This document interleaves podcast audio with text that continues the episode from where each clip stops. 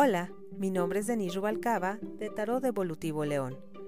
Puedes buscarme en redes sociales como Tarot Evolutivo León o en www.tarotmexico.com.mx.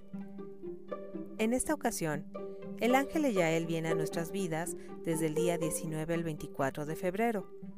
Es un ángel con una energía muy positiva, ya que tiene a Júpiter y Luna.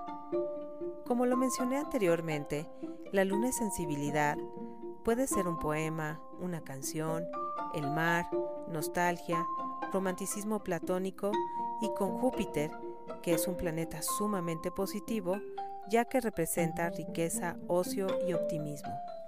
Juntos, como mezcla, puede ayudar mucho en el tema de misticismo, ciencias esotéricas, así como también en el arte. Y si estás en una energía un poco baja, puede venir una temporada de miedo al cambio, prejuicio, tristeza, aislamiento. De ti depende, ya que tenemos el libre albedrío.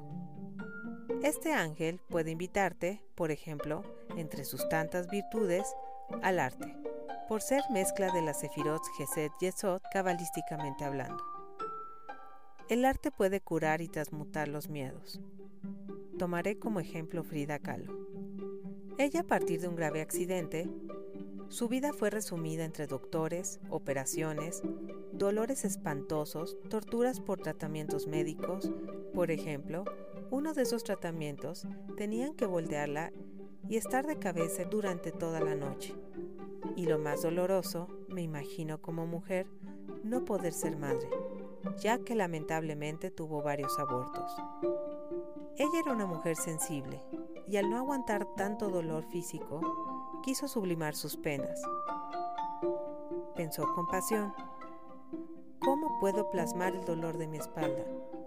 ¿Qué color siento por esta frustración de odio hacia estos aparatos ortopédicos?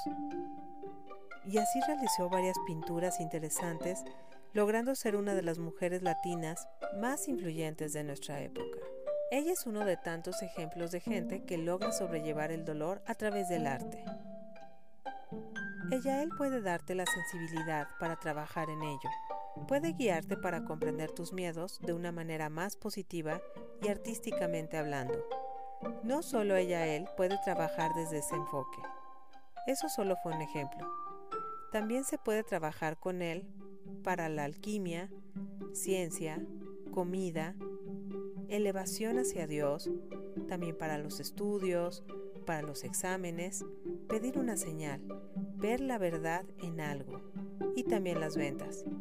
Para terminar, como consejo está el 8 de copas. El 8 de copas te dice, puedes sentir un llamado o un deseo para cambiar algo en tu vida. Como has estado viviendo ya no funciona para ti y en lo que en su momento tenía sentido, ahora ya no lo es. Ese cambio se necesita para crecer. Evita un estancamiento. Muévete.